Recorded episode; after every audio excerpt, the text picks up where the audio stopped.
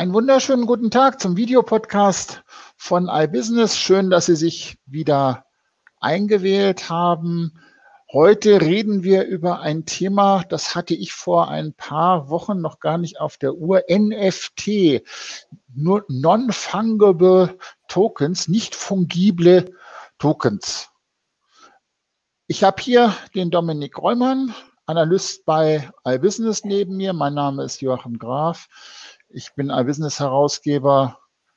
Einen schönen guten Tag nochmal. Dominik, was ist NFT?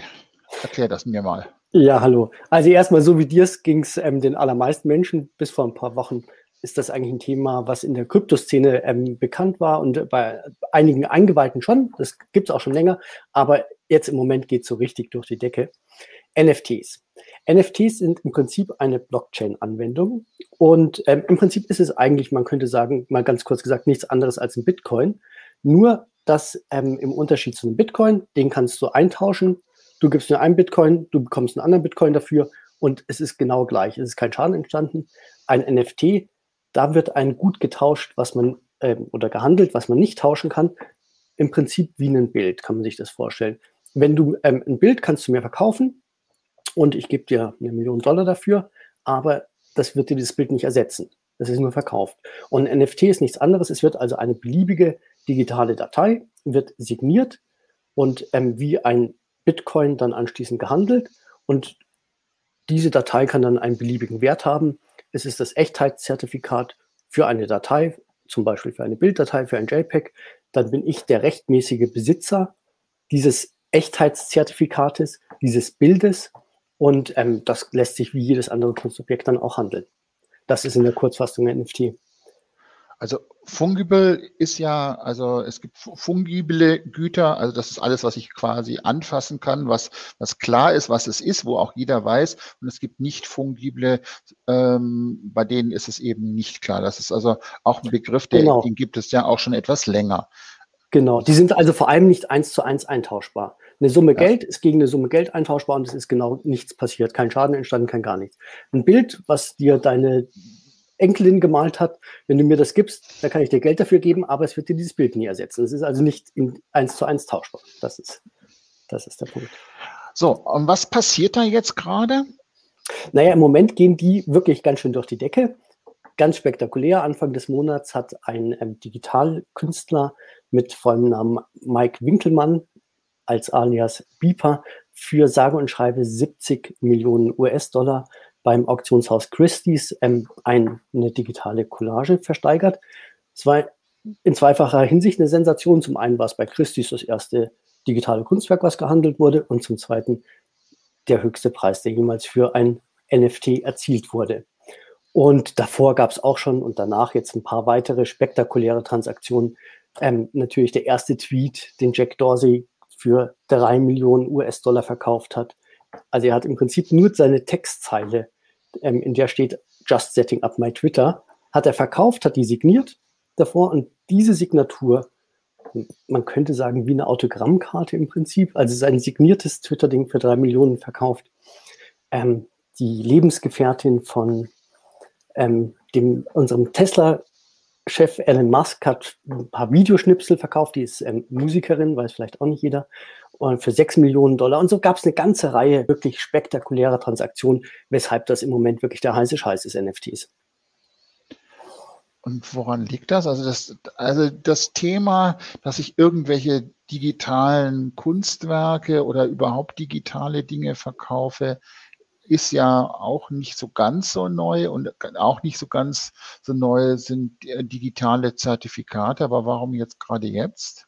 Genau, die, genau wie du sagst, digitale Zertifikate sind im Grundsatz zum Beispiel bei Ethereum schon immer angelegt gewesen, gab auch Smart Contracts. Ethereum war ja nie ähm, auf eine digitale Währung ähm, beschränkt, sondern hat sich immer verstanden als eine Plattform. Durch die Decke geht's, das muss man jetzt auch ganz ehrlich sagen im Moment, weil eine Szene, kann man sagen, von Krypto-Freaks, ja, zu denen zum Beispiel Elon Musk gehört, die alle Millionäre sind und sehr viel Geld verdient haben, die findest du auf jeder Bieterliste dieser Transaktionen und ähm, die schießen im Moment diesen Markt so derartig in die Höhe. Es gibt ihn auch schon viel länger. Es gibt ihn das älteste, was ich so gehört habe, war so 2017 in so ein Spiel mit, mit Kätzchen, die man züchtet und wo man dann wie den genetischen Code dieser Katzen ähm, tauschen kann. Also das Ding an sich, das Thema ist deutlich älter und wie gesagt in Bitcoins auch schon angelegt. Durch die Decke schießt es jetzt ähm, durch solche spektakulären Transaktionen, bei denen schon natürlich auch ein gewisser Hype-Faktor dabei ist, einfach weil bestimmte Menschen ihn gerade befeuern. Trotzdem, okay. glaube ich, hat das Ganze auch Substanz. Das musst du mir jetzt erklären. Und zwar welche Substanz? Naja, die Substanz, die dahinter steckt, ist, ähm, dass man einen digitalen Wert erschafft und erschaffen kann. Ich meine, auf den ersten Blick ist es natürlich eine digitale Signatur von dem ersten Tweet vollkommen sinnlos. Das Echtheitszertifikat von einem JPEG Bild zu ersteigern für 70 Millionen Dollar. Und jeder kann diese JPEG-Datei runterladen, jeder kann sich anschauen. Und nur derjenige, hat, der diese Datei hat, zahlt 70 Millionen. Scheint auch auf den ersten Blick einigermaßen sinnlos. Auf der anderen Seite ist Sammeln generell psychologisch schwieriges Thema, weil man kann die Mona Lisa nehmen oder eine Fotografie, eine berühmte, die kann man auch endlos oft vervielfältigen. Und trotzdem gibt es halt eine nummerierte Anzahl von Originalprints und die sind, haben einen bestimmten Wert. Der Wert entsteht rein ideell beim Betrachter. Oft kann ja auch jeder das Werk angucken im Museum. Auch das ist ja nicht exklusiv in dem Sinne. Aber der Besitz ist eben exklusiv. Und dieser ideelle Wert, den kann man, wurde mir von Ökonomen auch erklärt, eben schon durchaus auch transferieren in die digitale Welt, weil auch da gibt es das. Die Frage ist eigentlich am Ende, triggern ein paar Bits und Bytes diesen selben psychologischen Sammelinstinkt, den der Mensch hat, können die den genauso stark triggern wie ein Originalkunstwerk oder nicht? Also ich glaube, das ist insoweit spannend, ähm, weil man da, glaube ich, zwei Sachen auseinanderdröseln muss. Nämlich das eine ist dieses Thema digital ähm, und auch das Thema, welchen realen Wert hat Bitcoin die hat den gleichen Wert wie ein Geldschein, nämlich gar keinen. Also da steckt ja immer nur im Wesentlichen irgendeine Form von Vertrauen dahinter. Das ist so der eine Bereich. Und der zweite Bereich ist das Thema Kunst. Ähm, und die Frage nach der entsprechenden Exklusivität, das ist ja ein Thema, mit dem ich mich neben meinen Zukunftsforschungsgeschichten insoweit auseinandersetze, weil ich natürlich auch Kunst mache. Und ähm, ich glaube, hinter dir hängt Kunst von dir. Muss man vielleicht hinter mir, sagen. Hinter mir hängt, äh, das ist ein, ein Linolschnitt von mir. Ähm, und ich verkaufe natürlich auch meine Kunst. Wie mache ich das normalerweise? Ich mache Holzschnitt, ich mache Linolschnitt. Den kann ich ja auch beliebig vervielfältigen, aber was tue ich? Ich unterschreibe ihn, ich signiere ihn ähm, und ich nummeriere ihn und sage nicht mehr als 20 oder 30 oder keine Ahnung, 10 Exemplare von einem Schnitt mache ich und dann vernichte ich die Platte ähm, und dann ist das 10 Originale. Aber der Punkt ist, ich kann das sozusagen, ich kann quasi eine Echtheit zertifizieren, indem ich das tue. Das kann ich bei einem, wenn ich meinen Linolschnitt, wenn ich den äh, auf meinen Blog stelle, joachimgraf.com, wenn jemand nachgucken will. Ähm, da sind dann, da kann man sich das im Prinzip runterladen und beliebig vervielfältigen, weil das ist aber auch einfach dann nur eine digitale Kopie. Und die NFTs machen da, die sagen jetzt, das ist jetzt quasi meine, meine Unterschrift. Dadurch Ganz genau. Die NFT-Datei, die stellt sicher, dass du der das Eigentum erworben hast, das Original erworben hast an dieser Datei. Und ich glaube, an der Stelle kann man auch sagen, gibt es nicht nur einen psychologischen, sondern auch einen echten Unterschied, den man auch nicht unterschätzen darf. Wenn man sich jetzt zum Beispiel vorstellt, ein zeitgenössisches berühmtes Foto, nehmen wir das ähm, aus dem Vietnamkrieg, wo die ähm, Kinder weinend die Straße entlang laufen und hinten explodiert eine Bombe. Ein Bild wie dieses, was Zeitgeschichte geschrieben hat der Besitzer des NFTs, der kann natürlich auch in 50 Jahren, es ist einfach sichergestellt, dieses Bild ist die Originaldatei, die damals aufgenommen wurde. Nicht verändert, nichts hineinretuschiert, nichts hinausretuschiert. Also es gibt schon, es rettet auch Authentizität. Und das ist jetzt über den psychologischen Faktor hinausgehend, glaube ich, etwas, was nämlich tatsächlich im Internet neu geschaffen wird.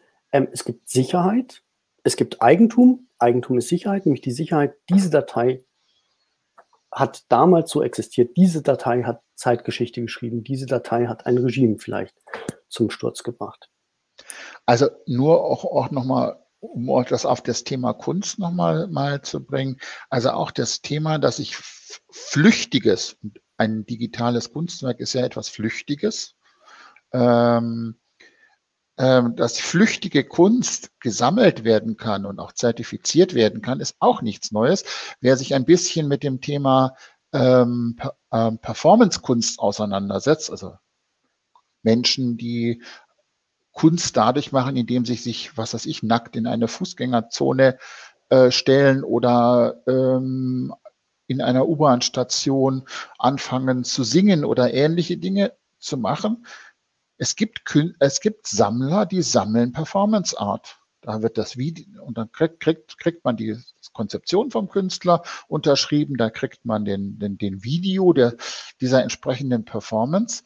Ähm, und das Ganze wird dann für fünf, sechsstellige Beträge unter Umständen bei bekannten Performance-Künstlern verkauft. Also die ähm, in Turin eine, eine Kunstmesse, ähm, die Artissima, die hat so eine Sektion per VM, ähm, die da wird Performance-Kunst ausgestellt. Also das heißt, da, das ist auch, nur um das noch auf den Punkt zu bringen, auch das ist nichts Neues. Das Neue ist nur, dass das eben jetzt digital geht und zwar auch mit jeder Form von digitalen Werten. Wir haben ja was erzählt, wir haben Kunst, wir haben aber auch den Tweet, das heißt, wir haben Zeit, äh, geschichtliche Dokumente. Ähm, und wenn jemand etwas sammelt, was, dann funktioniert das. Welche Märkte sind denn das, die, die, die das NFT oder diese dahinterhängende Technologie eigentlich in Zukunft verändern werden? Also, was ganz wichtig ist, glaube ich, was du gesagt hast, ist wirklich, es ist nichts Neues. Es, aber und das wiederum schafft irgendwie etwas Neues in der Internetwelt. Es bringt einfach etwas ganz Altes, einen ganz alten grundsätzlichen Wert, nämlich Eigentum, Besitz, Sicherheit ins Internet, den es davor gar nicht so gab. Und deswegen sind betroffen als allererstes, jetzt erstmal sieht man ja auch, was geht durch die Decke, ähm, Kunstmärkte. All die Mechanismen, ähm, die auf dem Kunstmarkt gelten, können jetzt auch für ähm, digitale Kunst gelten oder fangen an zu gelten. Und ich glaube, das ist auch eine Entwicklung, die sich nicht umkehren wird wie viele andere. Einfach auch deswegen, weil in unser aller Leben Digitales, digitale Erlebnisse, digitale Erinnerungen, digitale Zeitgeschichte ja einen immer höheren Stellenwert einnimmt. Und das ist ja das, was bei einem Sammler triggert. Das ist etwas, ähm, ein Kunstwerk, was etwas gemacht hat in der Zeit, das zu besitzen. Und je mehr solche Ereignisse digital stattfinden, desto höher ist natürlich auch der Anreiz, solche Ereignisse und Werke zu sammeln, digital. Davon abgesehen hat es auch ganz pragmatische Vorteile. Also man kann sich ja sein digitales Kunstwerk auch anschauen. Es ist ja nicht so, dass es jetzt nur virtuell vorhanden ist, wenn es ein Bild ist. Ähm, man kann es aber auch jederzeit mitnehmen. Man kann es wunderbar herzeigen. Man kann es ganz anders präsentieren. Es ist letztlich besser geschützt vor Zerstörung, vor Diebstahl. Also auch ganz pragmatisch kann man sagen, spricht eigentlich einiges für eine digitale Kunstsammlung. Weshalb ich wirklich glaube, dass dieser Markt ähm, Zukunft hat und bleiben wird. Das war übrigens auch Mike Winkelmanns Worte, als er von seinem sensationellen Verkauf ähm, gehört hatte, sagte er, ähm, Digital Art is here to stay now. Also das war so, ich meine, bei diesem Erlös war klar, dass es einen bestimmten Erfolg hat. Aber ich glaube, es gibt auch noch andere Bereiche, in denen ähm, NFTs über den Kunstmarkt hinaus Ausstrahlung haben können. Und zwar? Danke für das Stichwort. Und zwar, nein, ich glaube zum Beispiel, also ähm, viele, viele ähm, Experten sagen, der Gaming-Markt ist ähm, ja. ganz ähm, ja. groß. Letztlich, ehrlich gesagt, ähm, vielleicht unterscheidet sich das gar nicht ähm, so sehr. Im Gaming-Markt kann man ähm, Charaktere weiterentwickeln, man kann sie spielen, man kann sehr viel Zeit und Leistung, Zeit investieren, Kreativität investieren, auch Geld investieren. Viele Leute stecken eine Menge Geld. Und in der Regel, wenn du dich ähm, heutzutage aus dem Spiel ausloggst, dann, ähm, weil du das Interesse daran verlierst, geht das eben alles verloren. Du kannst vielleicht den Login verkaufen und dann kann einer exakt diesen Charakter weiterspielen. Aber du kannst nicht die Leistung verkaufen, die du dort erbracht hast. Und gerade wenn man sich jetzt auch eine virtuelle Welt vorstellt, in der bestimmte Güter knapp sind, zum Beispiel Land, vielleicht vergrößert sich die Welt ähm, ganz langsam und nur dadurch, dass man viel Zeit dort verbringt, wächst sie langsam, langsam, langsam, dann hat eben jedes Stück Land auch einen bestimmten Wert.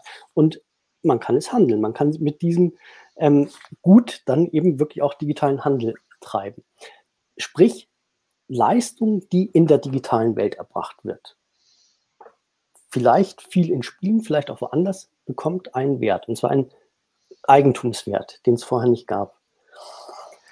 Und ich glaube, das ist auch, das gilt so für alles ein bisschen, dass ähm, Eigentum und Besitz ins Internet zu bringen. Wir haben eigentlich viele disruptive Entwicklungen erlebt, die genau daraus entstanden sind und neue Geschäftsmodelle, dass Eigentum und Besitz aufgehoben worden sind. Dass man ähm, lizenzbasierte Cloud-Modelle statt Eigentum benutzt hat, dass man Free-Floating Card Sharing eingeführt hat, indem man quasi Eigentum aufgehoben hat und gesagt hat, ähm, die Nutzung ist eigentlich das, was uns viel mehr interessiert. Wenn du E-Books kaufst, in Anführungszeichen, oder Streaming Music kaufst, kaufst du ja nie die Musik. Du hast immer nur die Lizenz, sie zu nutzen. Und nirgendwo ist ähm, festgeschrieben, dass das Buch auch morgen noch vorhanden ist oder noch genauso vorhanden ist. Gibt es auch einige Beispiele, wo dann eben aus urheberrechtlichen Gründen beispielsweise Dateien verändert wurden nachträglich. Und das ist ein Punkt, wo sozusagen die alte Welt, also die Disruption besteht darin, dass keine Disruption stattfindet, sondern dass ein ganz alter Wert in das Digitale auch Einzug erhält, nämlich Eigentum, Besitz, Sicherheit. Und damit viele alte Geschäftsmodelle. Genau also den Besitz gibt es ja jetzt schon. Also wenn ich, ich habe natürlich etwas, ähm, aber ich habe ja nicht notwendigerweise das Eigentum daran, wie du, wie du sagst. Genau. Und, und diese ganze Raubkopierer-Diskussion, diese ganze ähm, alles rund um dieses rechte Management, das ist ja genau das, da, weil eben das Internet dieses Eigentum nicht erlaubt äh, oder bislang nicht erlaubt. Das sind jetzt Ansätze, mit denen, wo sich an ganz vielen Stellen, denke ich, auch, auch in den, in den nächsten äh, Monaten und vor allem Jahren Dinge verändern werden, weil ich jetzt Digitales tatsächlich handeln kann.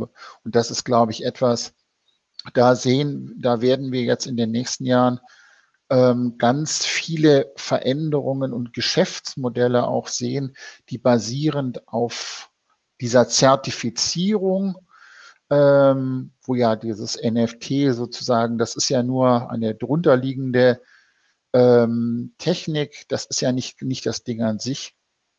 Da werden sich, denke ich, tatsächlich auch Geschäfte, ähm, wie du sagst, verändern und entstehen, insoweit ist das, glaube ich, etwas, was man auch außerhalb vom Kunst- und vom Gaming-Markt im Auge behalten sollte.